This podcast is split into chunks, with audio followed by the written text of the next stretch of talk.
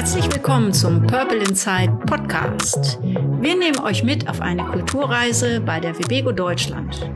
Hier erfahrt ihr, wie Webego-Mitarbeitende arbeiten, die Kultur bei Webego erleben und was es für uns überhaupt bedeutet. Purple Inside.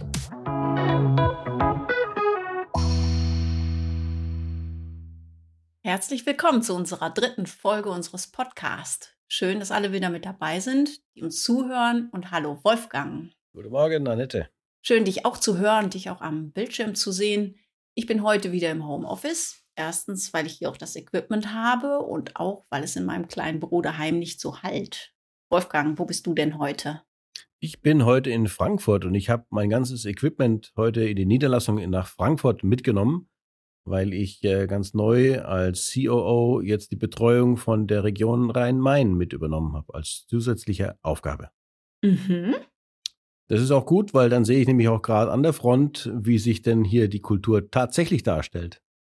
Aha, ja, in unserer dritten Folge wollten wir ja konkreter darauf eingehen, wie man in einem Unternehmen Kultur greifbar machen kann, wie die Mitarbeitenden Kultur erfahren können. Vielleicht hast du ein paar Beispiele dazu oder? Äh ja, ich glaube, wir müssen mal schauen, wo erleben wir eigentlich Kultur bei anderen Firmen, wenn man mal über den Tellerrand hinausschaut. Ich habe zum Beispiel ein Erlebnis gehabt bei uns, äh, dort wo ich wohne, da gab es einen großen Lebensmittelmarkt und der wurde verkauft an einen neuen Franchise-Nehmer und der hat eine Zeit lang diesen Markt umgebaut. Und äh, als ich dann dahin ging, als der fertig war mit dem Umbau, dann ist mir zum ersten Mal auch aufgefallen, dass zum Beispiel die Parkplatzbuchten viel breiter waren als vorher. Das heißt, die haben die ganzen Parkstriche da weggemacht und neue eingezeichnet. Und dann dachte ich, oh, jetzt kann man hier viel schöner und angenehmer parken. Das ist nicht schlecht. Das war schon mal mein erstes Erlebnis. Und als ich dann mit dem Euro zu dem Einkaufswagen gegangen bin und wollte den da reinstecken, habe ich festgestellt, man braucht gar keinen mehr reinstecken. Man konnte den Wagen einfach so mitnehmen. Das heißt, ich habe gedacht, oh, die sind aber schon irgendwie kundenorientiert, obwohl ich noch keinen einzigen Mitarbeiter getroffen hatte von diesem Markt. Selbst mit diesen kleinen Erlebnissen habe ich schon gedacht, ah, da muss ich was verändert haben. Wo du das jetzt sagst mit dem äh, Einkaufswagen-Chip, das habe ich letztens auch tatsächlich hier festgestellt bei unserem Lebensmittelmarkt. Ich dachte, ach super, ich muss diese Marke oder dieses Geldstück gar nicht mehr haben. Hat mich aber auch dazu gebracht, dass ich mich daran erinnert habe, als das eingeführt wurde vor vielen, vielen Jahren. Da hat es ja den Grund, bitte stellt diese Einkaufswagen zurück und lasst die nicht immer überall stehen auf den Parkplätzen und was weiß ich wo. Dass man die jetzt nicht mehr braucht, das ist ja eigentlich ein Zeichen dafür, dass die Leute gelernt haben, die müssen zurückgestellt werden. Ja, das ist manchmal so. Wenn äh, sich manches so verinnerlicht hat, dann braucht man eigentlich diesen Auslöser gar nicht mehr. Am Anfang brauchte man diesen Coin, dann haben die es zurückgestellt, dann hat man ihn wieder weggenommen und die Leute stellen es immer noch zurück. Also da hat sich eigentlich Kultur verinnerlicht. Und so soll es eigentlich auch sein in einer Firma. Aber es hat dann bei diesem Supermarkt nicht am Parkplatz aufgehört mit dem Kulturerlebnis, das muss ich an der Stelle auch sagen. Denn als ich dann reinkam, dann sah auch schon die ganze Inneneinrichtung anders aus. Die Regale waren tiefer, also nicht ganz so hoch, dass man sich nicht so verloren hat. Man hat einen besseren Überblick gehabt. Sie waren äh, gut angeschrieben und alle Mitarbeiter, denen man begegnet ist von diesem Markt, haben einen persönlich begrüßt, also guten Morgen. Und das war vorher nicht so. Also von daher habe ich den Unterschied sofort gemerkt und habe mir gedacht, irgendwas haben sich die schon dabei gedacht, wie sie kundenorientiert auftreten wollen. Und das haben die sehr, sehr gut gemacht, muss ich sagen. Ja, es gab wahrscheinlich dann von dem Marktleiter eine entsprechende Vorgabe, was uns ja dann auch dazu bringt, dass man sowas wirklich bewusst gestaltet, dass man das nicht sich selbst überlässt, sondern dass man sagt, okay, so und so hätte ich es gerne. Ja, also ich glaube, Kultur muss immer gesteuert werden. Also man muss sagen, was man denn will äh, und muss sich dann überlegen, wie kann ich denn diese Kultur, die ich gerne haben möchte, in die Praxis umsetzen? Was soll denn sein? Ich glaube, das wird sich auch dieser Marktleiter gefragt haben und da haben sich die verschiedene Sachen überlegt und angefangen eben bei breiteren Parkplätzen. Mhm. Aber es gibt auch noch andere Erlebnisse, die ich habe und vielleicht die Männer, die hier vielleicht zuhören, die können das vielleicht bestätigen. Äh, die, Vielleicht als auch Männer, die wir gehen ja ganz gerne in so einen Baumarkt. Ja, die Frauen auch, klar, natürlich, ja. Aber meine Frau sagt immer jetzt, was machst du denn schon wieder im Baumarkt? Äh, Was hast du denn da wieder, was brauchst du denn? Ich sage, ich brauche eigentlich nichts, ich will bloß mal gucken. Naja, wie dem auch sei. Also wenn man in den Baumarkt geht, äh, dann ist es ja oft so, dass die äh, auch immer größer werden, äh, diese Baumarkthäuser. Und dann gibt es so zum Beispiel die Möglichkeit, du sagst, ah, ich brauche eine Schlauchschelle, aber du weißt nicht, wo du die findest. Dann gehst du irgendwo ein, zu einer Person hin, von der du meinst, ah, das müsste eigentlich ein Mitarbeiter oder eine Mitarbeiterin von dem Baumarkt sein. Und dann gibt es so drei verschiedene Möglichkeiten, wie du behandelt wirst. Also zum Beispiel, du fragst, ich bräuchte eine Schlauchschelle, wo gibt's denn die? Und dann kannst du vielleicht eine Antwort bekommen, die lautet so, ich bin Elektro, ich weiß nicht. Genau. Und ist dann ruhig. Und dann stehst du da und weißt immer noch nicht, wo deine Schlauchstelle ist und versuchst vielleicht den nächsten Mitarbeiter zu finden, der das vielleicht dann weiß. Das wäre der eine Typ Baumarkt, sage ich jetzt mal, hat vielleicht auch schon mancher von unseren Zuhörerinnen und Zuhörern erlebt. Ganz sicher. Oder dann gibt's aber noch den Typ 2, da ist die Kultur schon ein bisschen anders. Der sagt dann vielleicht, naja, ich bin Elektro, Schlauchschellen gibt's im Bereich Sanitär und da müssen Sie jetzt einfach fünf oder sechs Gänge nach links gehen und dann müsste es im vierten oder fünften Regal von oben ungefähr sein. Das ist so der Typ 2, dann kannst du dich schon mal nähern deiner Schlauchschelle, sage ich jetzt mal. Aber der Typ 3, finde ich, der ist noch besser. Fragst du, wo gibt's denn hier diese Schlauchschellen? Und dann sagt er, hier ist die Elektroabteilung, aber die Schlauchschellen, die gibt's in der Sanitärabteilung. Kommen Sie mal mit, ich zeige Ihnen, wo die ist und wo Sie die Schlauchschellen finden. Und dann geht der, der eigentlich aus der Elektroabteilung ist, mit mir, so 250 Meter durch diesen ganzen Markt durch, bis ich an dem Regal stehe, wo ich alle möglichen Schlauchschellen finden kann.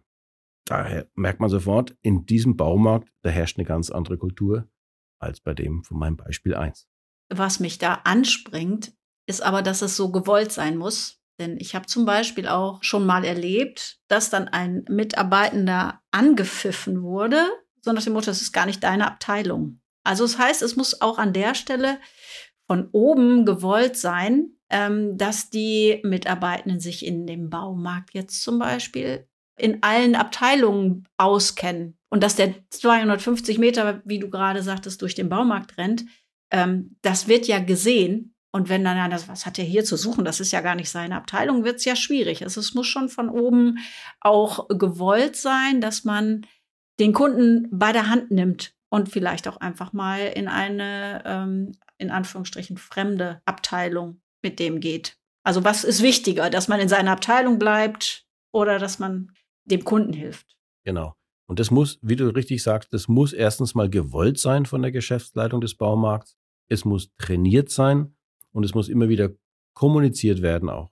Und dann verinnerlicht sich das mit der Zeit auch. Aber es muss gewollt sein. Deswegen, Kultur entsteht nicht einfach so, sondern man muss sagen, was man will von seinen Mitarbeitern, welches Verhalten denn beobachtbar sein soll von Kunden oder auch von Kollegen. Mhm. Ja. Aber äh, man könnte natürlich sagen, na gut, man trifft ja ab und zu mal freundliche Mitarbeiter und manchmal weniger freundliche Mitarbeiter im Baumarkt. Das ist ja ganz normal. Und es ist, kann natürlich schon so sein, dass du sagst, ich- habe jetzt eigentlich einen Baumarkt, der an sich sehr, sehr kundenorientiert ist, aber trotzdem kann es dir mal passieren, dass du auf einen Mitarbeiter triffst, der irgendwie mit dem falschen Fuß aufgestanden ist morgens und dann lebt der eigentlich die Kultur nicht so, äh, wie es eigentlich geplant ist. Wenn du natürlich zum ersten Mal in den Baumarkt gehst und du triffst dann auf einen, der eben schlecht gelaunt ist, dann ist es halt so, dass du denkst, oh, da ist immer eine schle schlechte Kultur in diesem Baumarkt. Deswegen, wenn sich Mitarbeiter mal nicht gemäß der gezielten Kultur verhalten, kommt es darauf an, wie oft sowas vorkommt, äh, um dann mit der Zeit so eine Prägung zu kriegen oder so eine, also ein Bild zu bekommen, wie denn die Kultur in so einem Markt in dem Fall ist. Ja. Aber ganz lupenrein wird es ja nie sein können, weil wir sind alle Menschen und haben alle unsere Launen. Ja. Und ich glaube, das ist das Wesentliche, worauf wir auch hinaus wollten. Um es jetzt mal zusammenzufassen, die Frage ist, wo und wie kann man eine Unternehmenskultur erleben? Das kann zum Beispiel etwas sein wie das Gebäude, Möbel oder Büros oder auch wie sie gestaltet sind. Und ganz wichtig, wie bei deinem Baumarktbeispiel, das Verhalten der Mitarbeitenden.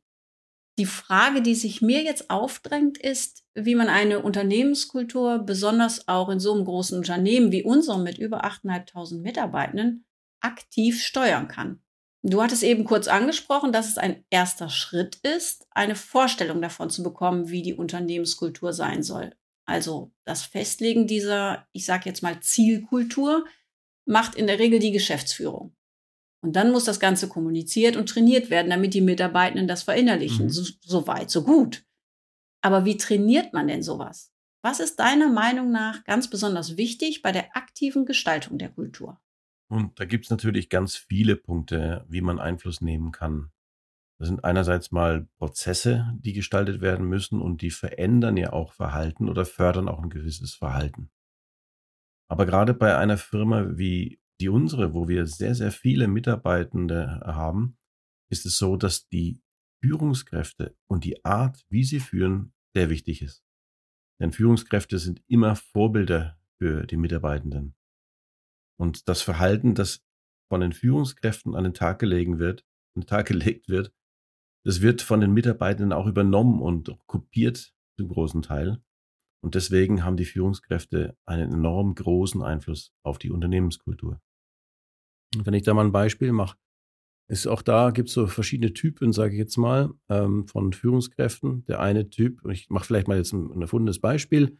Nehmen wir mal an, ein Mitarbeiter fragt seinen Chef oder seine Chefin, äh, ob er oder sie äh, heute mal zwei Stunden äh, früher nach Hause gehen kann, weil zu Hause irgendwie ähm, der Partner zum Beispiel irgendwie zum Arzt muss. Äh, und der Vorgesetzte Typ 1, der sagt, na, nee, Arbeitszeit ist Arbeitszeit und fertig, du bleibst hier. Der Typ 2 äh, vom Vorgesetzten, der könnte sagen, ja, okay, kannst gehen.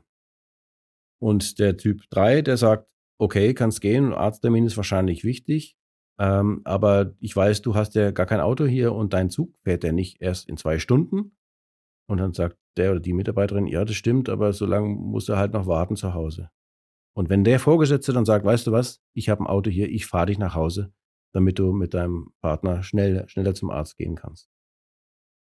Und das ist auch wieder was anderes äh, als der Typ 1 zum Beispiel. Die Frage ist jetzt natürlich, was für ein Verhalten sollen die Mitarbeitenden zeigen und wie müssen sich denn dann die Führungskräfte verhalten, damit dieses Verhalten auch gefördert wird?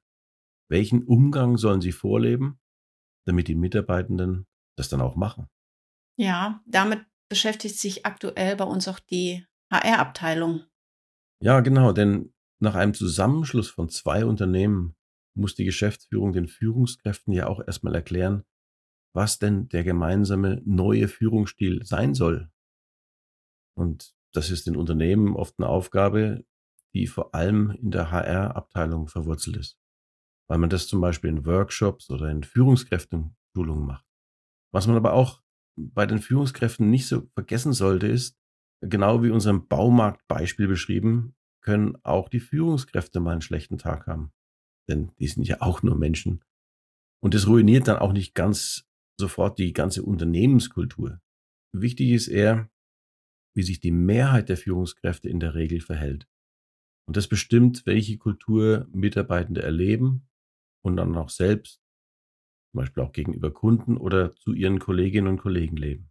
Ja, in das Thema, wie wir uns verhalten, das heißt, wie unsere Zielkultur generell sein soll, haben wir bei der Webego im vergangenen Jahr ja schon ziemlich viel Energie reingesteckt. Und in der letzten Folge haben wir darüber gesprochen, dass die Zielkultur nicht nur von der Geschäftsführung festgelegt worden ist, sondern dass wir daran auch gemeinsam mit vielen Kolleginnen und Kollegen auf mehreren Veranstaltungen gearbeitet haben. Daraus sind Zielsätze entstanden, die beschreiben, welches Verhalten wir uns in der Webego selbst wünschen. Ja, genau. Wir haben uns eben diese Zielsätze zurechtgelegt, um die zukünftige Kultur auch zu definieren und festzulegen. Und was das für Zielsätze sind und was unsere Mitarbeitenden darunter verstehen, das wird Thema unserer nächsten Folgen sein. Stimmt. Und darüber wollen wir in der nächsten Folge auch mit unseren Kolleginnen und Kollegen sprechen. Damit sind wir jetzt schon fast am Ende dieser Folge angelangt. Und zum guten Schluss, es gibt ja noch ein weiteres Kulturereignis zumindest in weiten Teilen Deutschlands, nämlich Karneval. Mein Biene-Maja-Kostüm liegt auch schon parat. Ähm, ja, ich bin durch meine Mutter rheinisch sozialisiert und äh, freue mich schon sehr auf dieses äh, Wochenende. Wie sieht es denn bei dir aus? Feierst auch Karneval? Nein, ich überhaupt nicht. Also ich kann damit überhaupt nichts anfangen mit Karneval, obwohl ich natürlich auch in einer Karnevalshochburg lebe, sozusagen in Südbaden. Die haben da auch eine, einige Traditionen und in der nahen Schweiz erst recht. Dort ist der Karneval eine Woche später. Aber wie gesagt, äh, für mich ist das jetzt gar nichts. Ha, Wolfgang, Tja. was dir alles entgeht. Ja.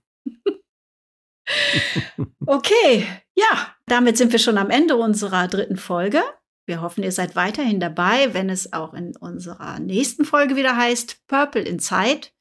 Wenn ihr mögt, abonniert diesen Podcast, bewertet uns auf der Podcast-Plattform eures Vertrauens oder schickt uns eine Nachricht an podcast.wbego.de. Mein Name ist Annette. Mein Name ist Wolfgang. Dann tschüss, bis zum nächsten Mal. Ciao.